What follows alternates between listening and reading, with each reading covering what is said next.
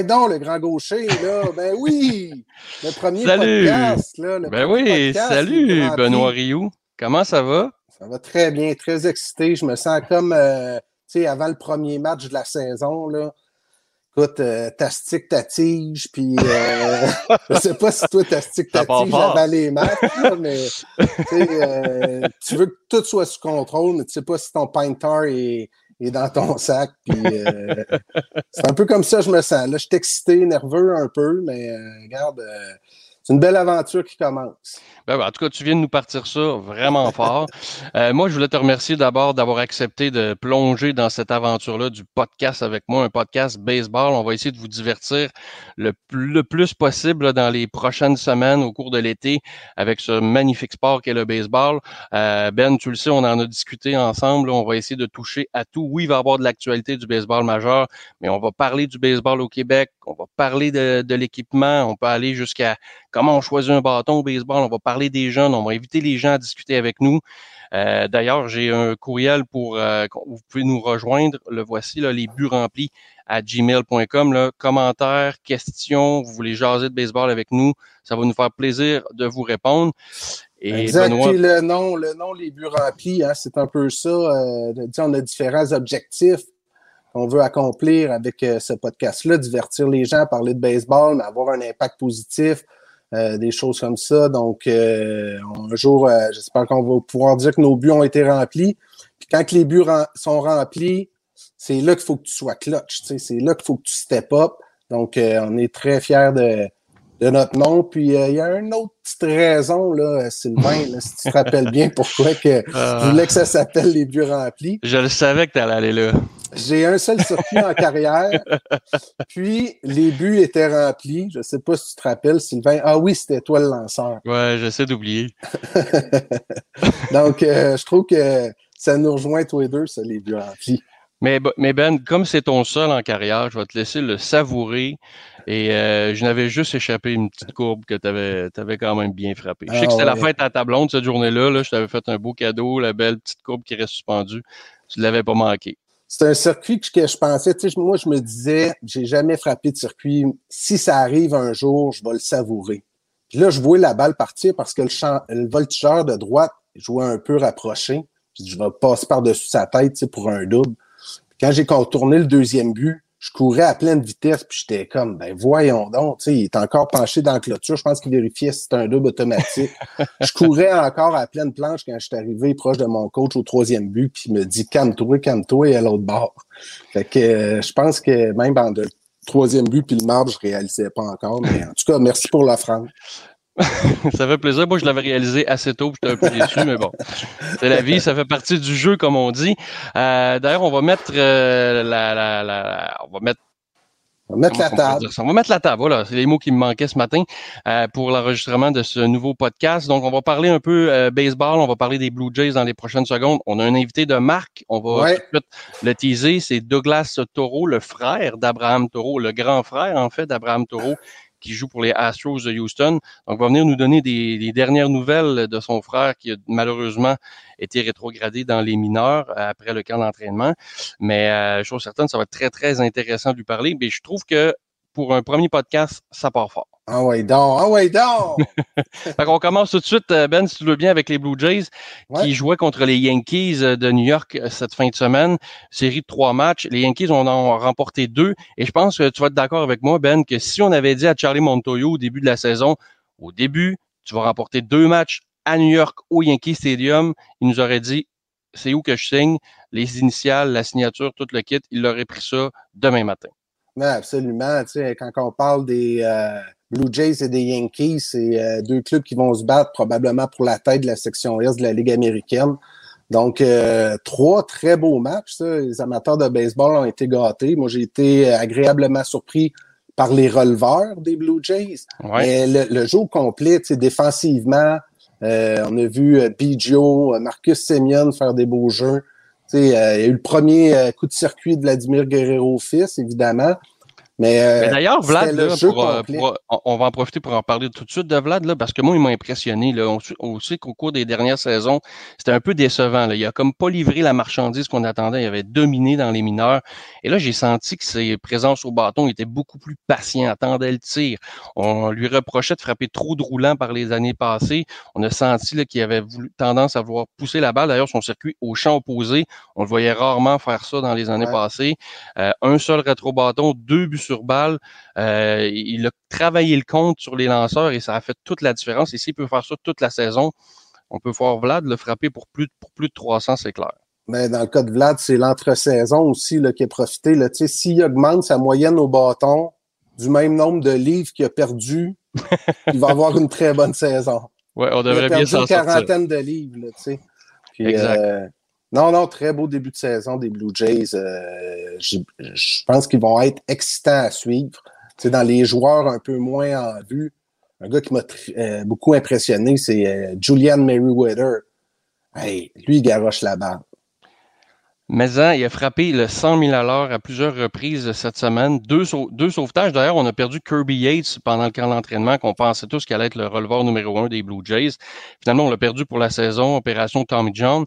Et là, on a été obligé de faire confiance à un genre de comité avec Romero et puis euh, Merriweather. Et c'est Merriweather qui a fait les deux sauvetages.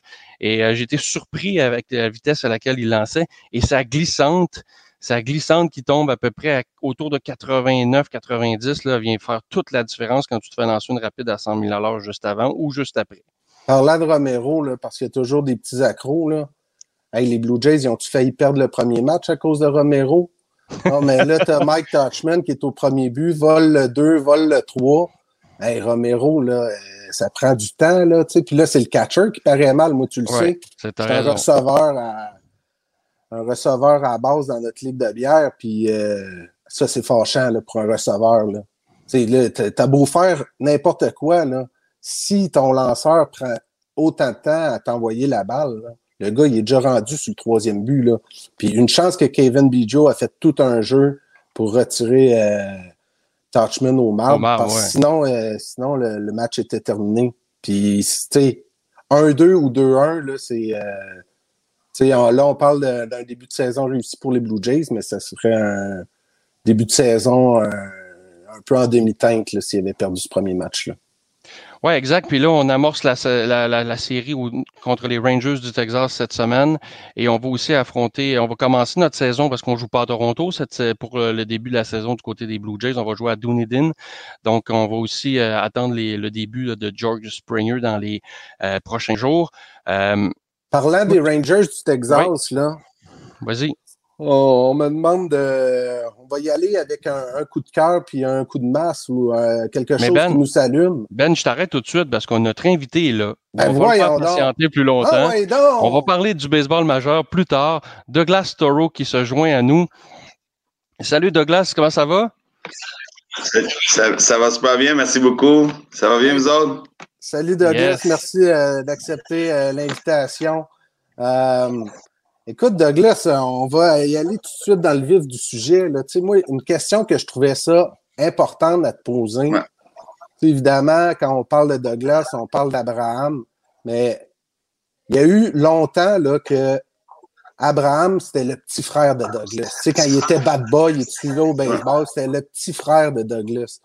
Maintenant, je sens que tu es un peu le grand frère d'Abraham. Je me demandais comment tu avais vécu ça. Tu j'imagine que ça vient avec une fierté, mais tu sais, moi, je veux qu'on parle de, Douglas Toro, là, qui est, regarde, je vais te le dire, là, tout un joueur de balle. Merci. Merci beaucoup. Non, c'est ça. Moi, euh, je suis passionné du baseball. Je joue encore dans la Ligue senior Élite euh, du Québec. Fait que c'est quelque chose que j'aime beaucoup faire. Je coach aussi. Euh, je me suis associé avec euh, Grand Chelem, que, que tu connais bien, puis euh, je fais des cours privés, etc. Fait que là, je commence à revenir dans le monde du baseball un peu plus. J'étais présent comme joueur, puis là, j'ai travaillé à la banque pendant huit ans, là, mais là, je retourne un peu à la, à la source, là, à ce que j'aime. Excellent. Parlant de Grand Chelem, c'est là que j'ai pris mon T-shirt. Tu l'aimes-tu? C'est cool, ouais. nice. Hey, euh, Douglas, j'ai. Euh, regarde, j'ai un trivia quiz pour toi ce matin. J'ai un trivia quiz. J'ai trois questions, OK, que j'ai, euh, entre autres, euh, Jacques Lancio, qu'on connaît bien, là, qui est comme une bébite, là, tu sais, qui, qui suit tous les joueurs qui ont été au collège américain, dans les universités. Donc, le trivia quiz, là, ça va être trois questions. Je peux-tu jouer, moi? dire, oh, je les connais pas, les questions, là. OK, c'est bon. Tu peux jouer. Euh, tu vas me dire, c'est qui qui détient le record? C'est-tu Abraham ou c'est euh, Douglas? Donc, première question. Le plus de points comptés en une saison depuis 2000, soit dans les collèges ou les universités américaines? Oh. Douglas, tu dois connaître la réponse. Je pense que ça l'a coupé. Excuse-moi, je pense que ça l'a coupé quand tu as, posé la question. Ah, je le sais, c'est parce que tu veux prendre le temps d'y penser. le, plus de points comptés en une saison euh, depuis 2000 dans les collèges ou les universités américaines. Est-ce que c'est Abraham ou c'est Douglas? C'est de, ce que je me rappelle, c'est Abraham. Ouais, je suis d'accord. Exactement, c'est Abraham avec 94 en 2016 pour le Seminole à Oklahoma, qui est un JUCO. Mais Douglas, hein, t'es euh, pas loin, t'es à égalité. Je me rappelle parce que. Ouais. C'est ça, je me, je me, rappelle parce que quand je voyais les, les, les matchs euh, justement d'Abraham euh, Community College, euh, c'était vraiment un coup de circuit. L'équipe peut frapper entre 4 et 6 circuits dans un match. Fait a beaucoup, beaucoup de points qui ont compté cette année-là. Mais t'as pas à rougir, hein? Égalité au troisième rang, Douglas. Euh, 73 points comptés en 2009 avec l'Université Lynn en Floride. Ouais. Pas mal, pas mal. C'était euh, une super belle saison parce qu'on a même gagné le championnat national. Fait que, ouais. Ah, donc, ah, donc. yes. deuxième, le plus de buts sur balle en une saison, toujours dans les collèges ou les universités américaines, euh, depuis 2000. De mémoire, c'est moi, ça. Moi, je, je me suis à la logique, là. Je suis sûr que tu as donné une réponse pour Douglas. Donc, Douglas. 48 buts sur balle, Douglas. La même année, 2009, Université Lynn. Ça, tu sais, pour un frappeur, là, des fois, c'est fâchant. Tu es content d'avoir le but sur balle, mais tu sais, surtout quand tu es, à l'université comme ça, tu veux te démarquer, tu veux, euh, tu veux impressionner les dépisteurs les buts sur balle, c'est comme, OK, le gars a un bon oeil, mais ça aide pas pour le nombre de circuits puis le nombre de hits. Est-ce que, comment tu avais vécu ça, les 48 buts sur balle? T'es-tu comme, ah, encore moins, tu sais, que. Mais c'est une, une des, des, choses euh, que je C'est une bonne question parce que c'est un excellent point. C'est que je parle aux jeunes puis je leur dis c'est trop difficile de frapper prenez les buts sur balle. Des fois, te donne, prends-le. Excellent. Troisième euh, question pour mettre fin au trivia quiz, Douglas. Celle-là est embêtante. Puis là, euh, j'ai délaissé Jacques Lancio pour aller euh, dans les records de la LBJEQ. Donc, qui détient le record de plus de retraits au bâton sur décision en une saison?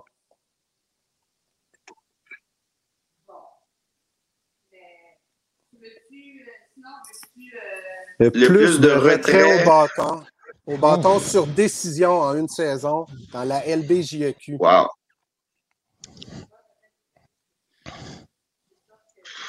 Wow, c'est petit. Je vais arrêter de te faire languir. De... c'est ni un ni l'autre. Ni Abraham, ni toi. Ah, ben c'est une blague que je voulais faire. c'est un joueur qui jouait pour les Bisons de Saint-Eustache en 2000. Je vais taire son nom. C'était 27 retraits au bâton. Je vais taire son nom mais il est directeur général de Baseball Québec aujourd'hui. On salue Maxime. on va être obligé de, de l'inviter sur le podcast pour qu'il puisse se défendre de cette euh, belle statistique. Ah, c'est un record qu'il partage, là, tu sais. OK, bon, quand même. Euh, mais écoute, Douglas, on peut pas, euh, on peut pas t'avoir avec nous sans, sans, demander un peu des nouvelles d'Abraham. Comment est-ce qu'il va, tu sais? C'est qu'il a été un peu retranché dernièrement. Il y a un Robel Garcia qui est arrivé, joueur autonome, un peu tassé en même temps. Ça va lui permettre de peut-être jouer à tous les jours. Comment que Abraham va, euh, je dirais mentalement, puis même physiquement aussi, parce que je sais qu'il a été euh, sur la liste des, du protocole de la COVID. Exact. Merci pour euh, demander, Ben. Euh, il était euh, vraiment sur la liste, comme tu l'as mentionné, par précaution, comme beaucoup de joueurs. Il, est correct, il a fait ses tests, il était négatif à deux reprises. Fait que là, il a pu. Là, maintenant, avec l'équipe qu'on appelle le Taxi Squad. Fait que c'est là qu'il est présentement. C'est sûr que c'est difficile, mais c'est difficile depuis qu'ils ont monté des majors. Puis euh, moi, honnêtement, je peux même pas comprendre qu'est-ce que les Astros font parce que Abraham était en 2019 le joueur de l'année de toutes les ligues mineures. On mhm. parle d'un joueur qui était en pleine croissance, il a frappé en 300, c'est un dominant, mais même avant ça, il a toujours fait des équipes d'étoiles. Et quand tu frappes 3-4 dans le line-up, euh, tu peux pas monter un gars dans le show puis le faire bencher. Euh, mhm. Ça, ça ne marche pas prospect, euh, souvent, ce que les équipes font, c'est que ce soit qu'ils échangent un gars pour leur donner la place, ou ce soit que le prospect se fait échanger. Euh, ils l'ont super mal utilisé, ils font pas jouer constamment, euh, ils font jouer ici et là. Même quand il y a une bonne séquence, ils vont le faire bencher après. C'est un rôle qu'il n'a jamais eu pas qu'il n'y a jamais eu, c'est que c'est même pas pensable euh, quand il était dans la Ligue mineure. Fait que mm-hmm. c'est ça, c'est un rôle pour un joueur euh, peut-être comme Diaz, qui est avec les Astros, un vétéran beaucoup plus vieux, mais c'est pas un rôle pour un prospect. Abraham a la chance d'être un All-Star. S'il a été un All-Star des mineurs, pourquoi il ne pourra pas être dans les majors? La tendance a toujours été là. Dans les A, dans le 2A, dans le 3A, il a toujours été un All-Star, il a toujours été bon. Fait pourquoi pas dans les majors? La seule chose qu'il a besoin, c'est avoir sa chance, puis euh, malheureusement, il l'a pas eu. C'est la suite logique dans le sens que l'année dernière, ils l'amènent, puis ils font bencher euh, beaucoup. Puis cette année, ils décident qu'il serait mieux de jouer tous les jours.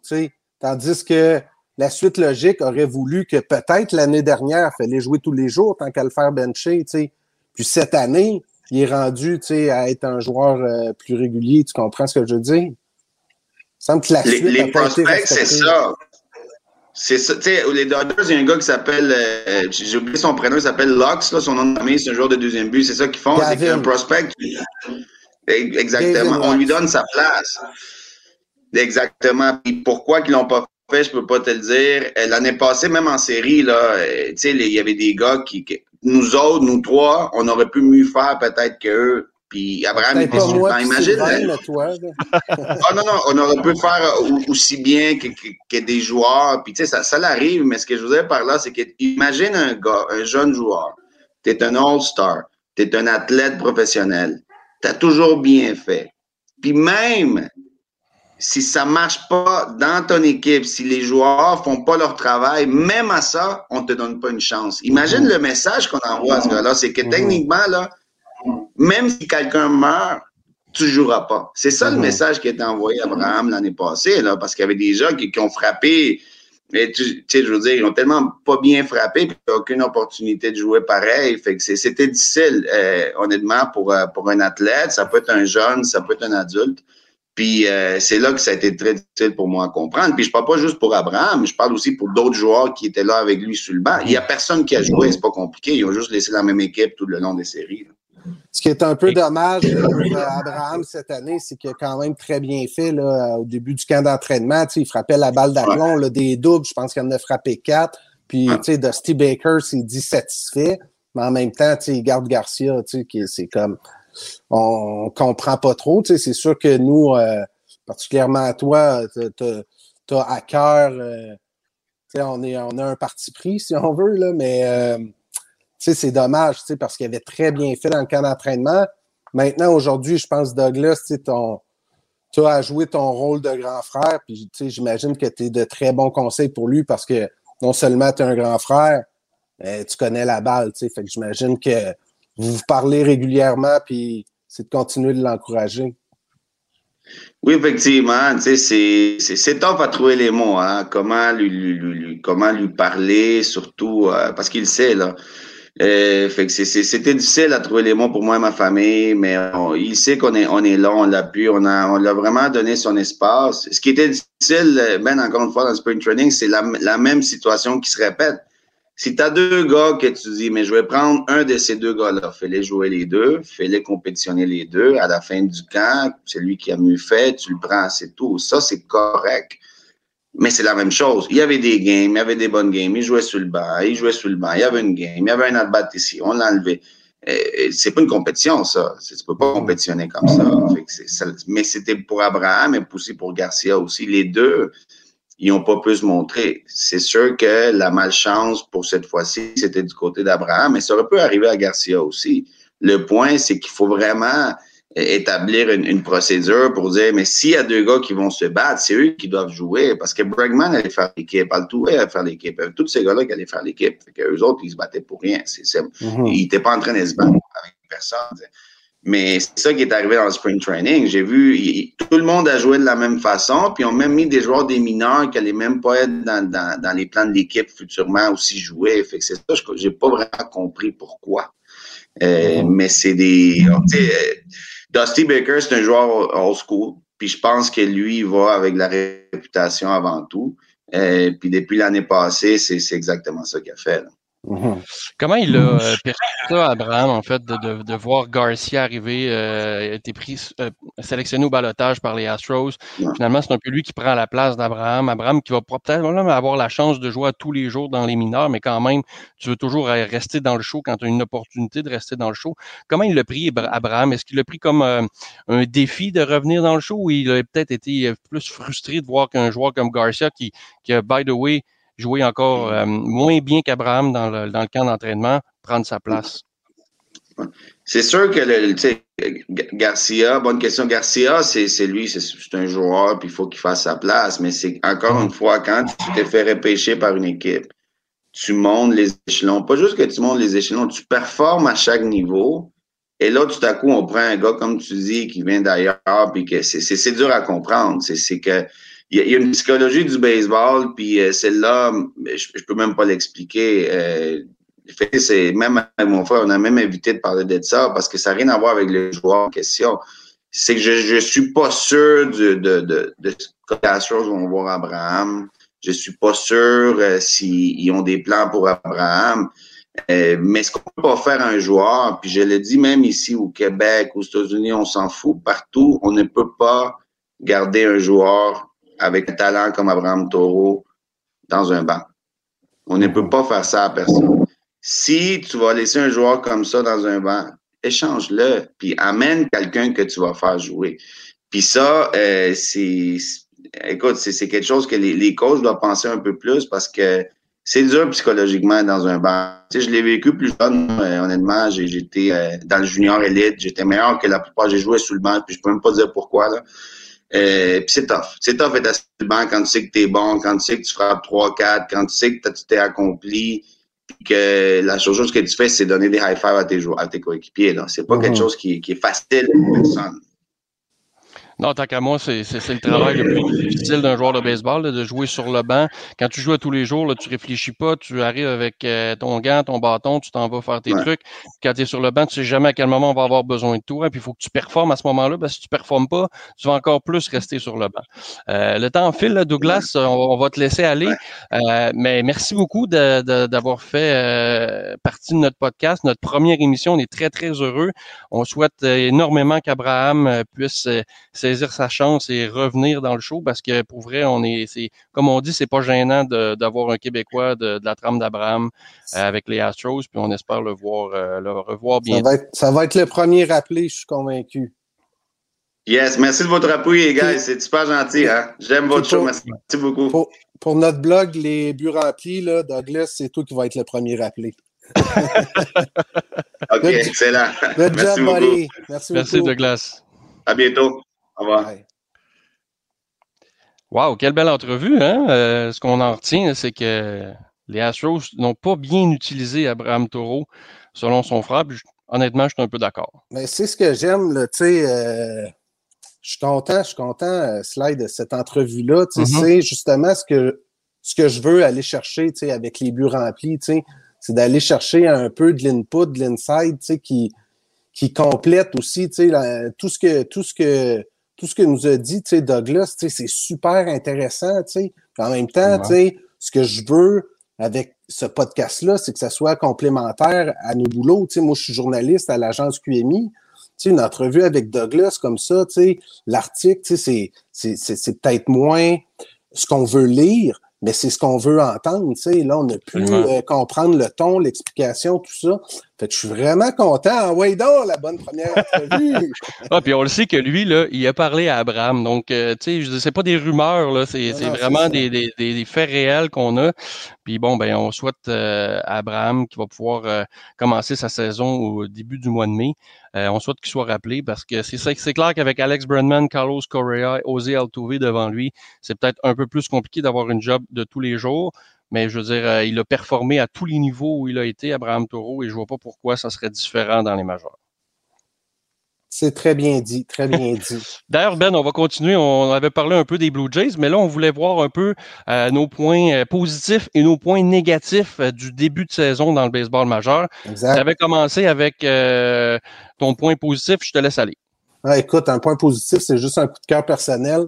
3 en 4, 3 PP hier euh, Isia euh, Keener Falefa, qui est le joueur d'arrêt-court des Rangers du Texas. Exact. Mais ce qui est cool avec lui, là, c'est qu'il est admissible au poste de receveur quand tu le prends dans un pool.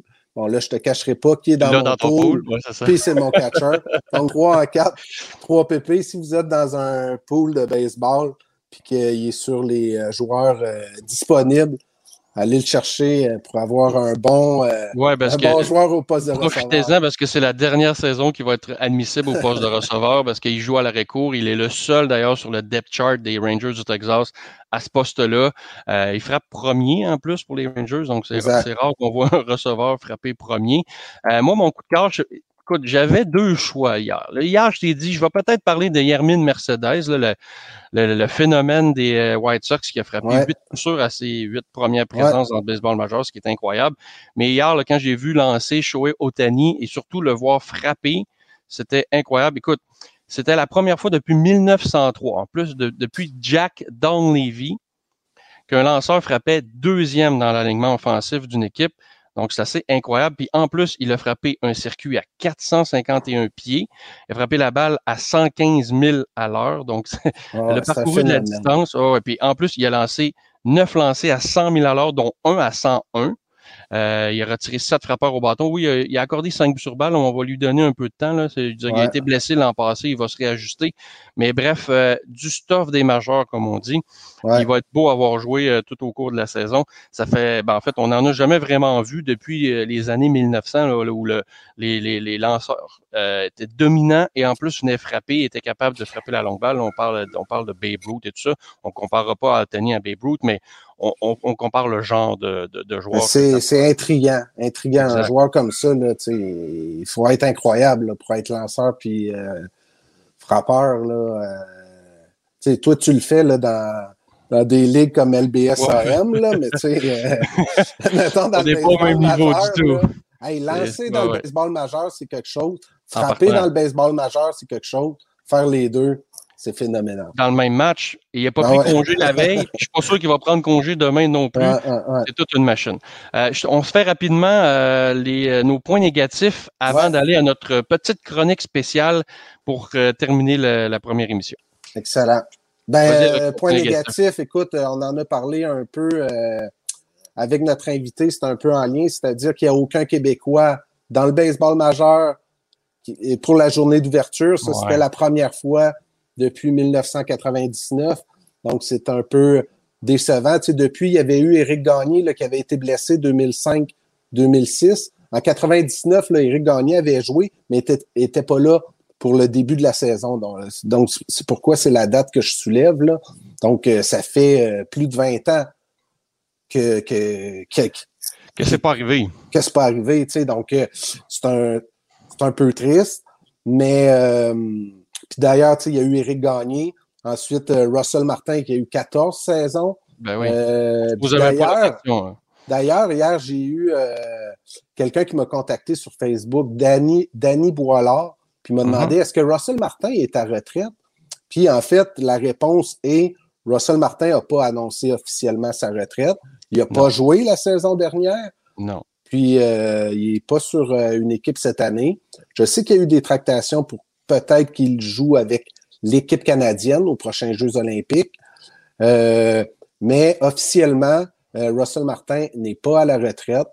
Mais sinon, euh, regarde, il y, a plusieurs bons jeunes là, québécois. Oui, c'est ça. Il y en a pas présentement dans le show des Québécois, mais il y en a beaucoup qui frappent à la porte. D'ailleurs, on va essayer d'en faire découvrir le plus possible dans les prochaines semaines via notre podcast. Je suis obligé, je obligé, pareil, de faire une parenthèse, là, parce que ça, c'est tout le temps des débats qui reviennent. Là, Tu as Vladimir Guerrero Junior qui est né à Montréal.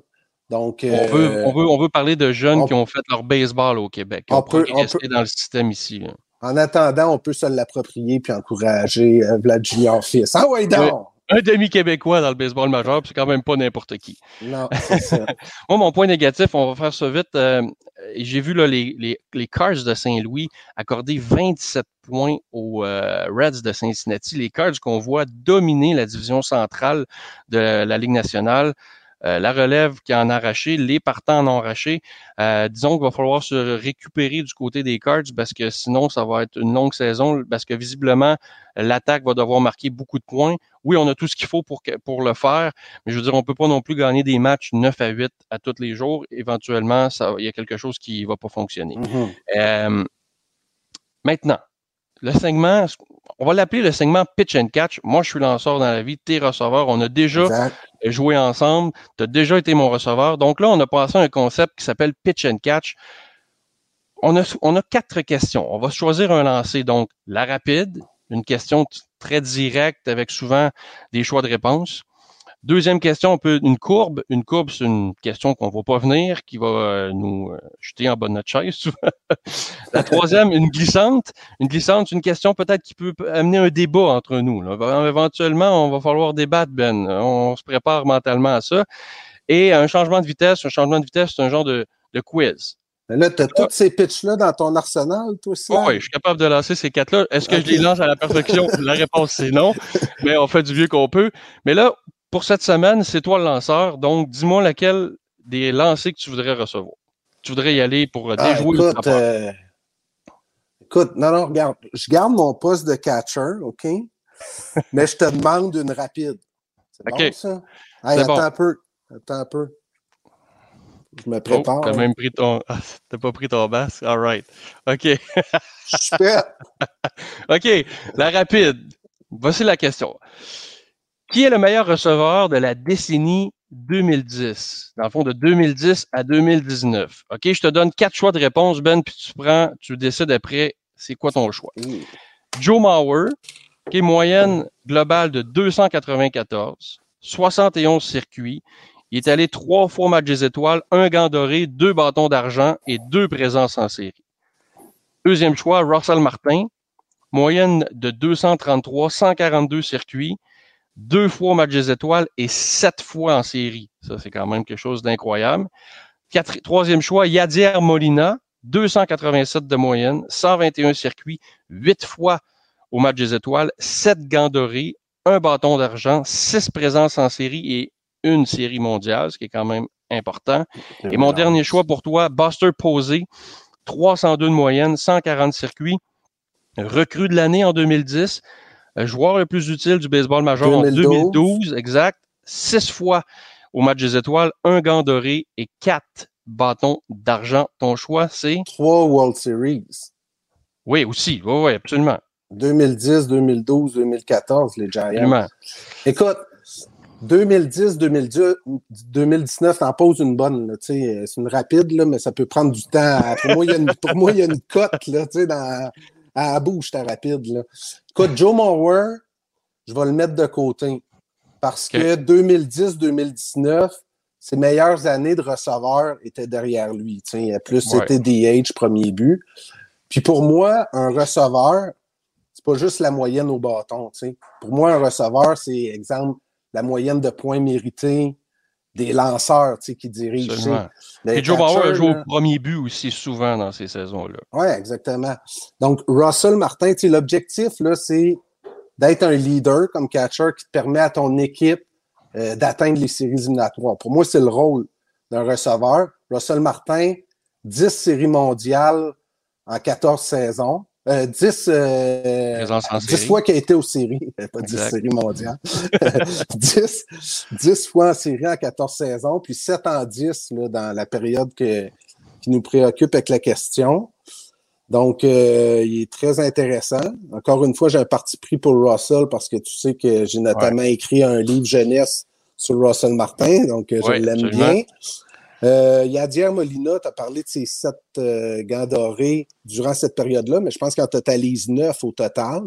Exact. Euh, c'est un gars qui fait les séries souvent. Je pense C'est un gars qui joue encore. Ah ouais, exact.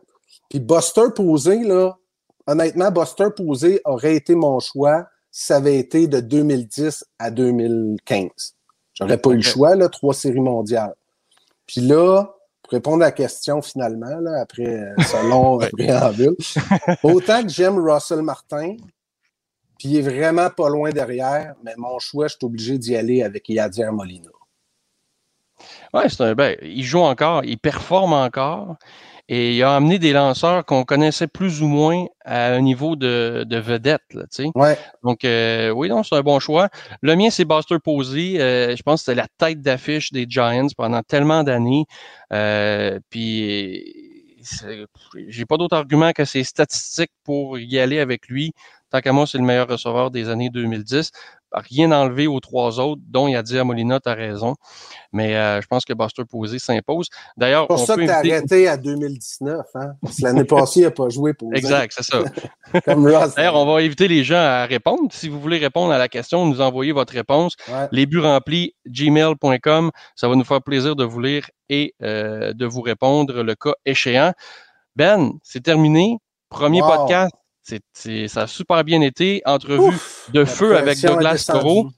Euh, pression est défendue et pression qui s'ajoute pour les prochains podcasts de faire encore mieux. parce qu'on va faire encore mieux. Euh, donc, euh, n'hésitez pas à nous écrire. on a mis l'adresse sur sur l'écran tantôt, là, les buts remplis gmail.com. Ça va nous faire plaisir de vous de vous répondre et de vous parler baseball avec vous autres. Et Ben, je sais que tu tenais à nous laisser avec une phrase euh, de ton grand ami Derek Aucoin, de qui tu écris la biographie d'ailleurs. Donc, je te laisse aller et euh, on se dit à la semaine prochaine. Mais en fait, j'ai deux, euh, deux, petits messages à passer. Premièrement, je voudrais prendre le temps de saluer Alain Gilbert, qui est décédé malheureusement plutôt tôt, dans la dernière semaine. Euh, Alain, c'est un membre du Temple de la renommée de Softball Québec, puis c'est mm-hmm. aussi euh, le papa d'un très bon ami à moi, Stéphane Gilbert, euh, ex-lanceur étoile des Quatre Chevaliers. Donc, je voulais juste prendre le temps de saluer Alain. puis deuxièmement, ben, encore une fois, je deviens émotif un peu avec mon ami Derek Aucoin, qui est ici, ici et voilà. Derek, il terminait chacune de ses émissions de radio euh, avec, euh, avec une phrase, puis je veux un peu poursuivre euh, pour lui rendre hommage. puis ça n'a rien à voir là, avec Alain Gilbert qui est décédé de la maladie à la suite d'un combat contre la maladie. Là. Mais Derek finissait tout le temps ses émissions de radio en rappelant que le suicide n'est pas une option, puis que si vous avez besoin d'aide, besoin de parler, il y a le numéro de téléphone 1866 appel. Je trouve que Derek a toujours était bon pour euh, ces messages-là. Puis si je peux transmettre un peu euh, ce qu'il faisait, euh, je vais terminer nos podcasts comme ça avec le numéro 1866 appel. C'est parfait. De toute façon, avec la situation qu'on vit présentement, si les gens ont besoin d'aide, plus que jamais, c'est le temps de demander. ces gens-là sont des professionnels, puis voilà. Exact. ben, ah, ouais, salut. Ah ouais, notre nouveau slogan. On se dit à la semaine prochaine, Ben. Merci. Merci à toi, Sylvain. Belle première. Yes.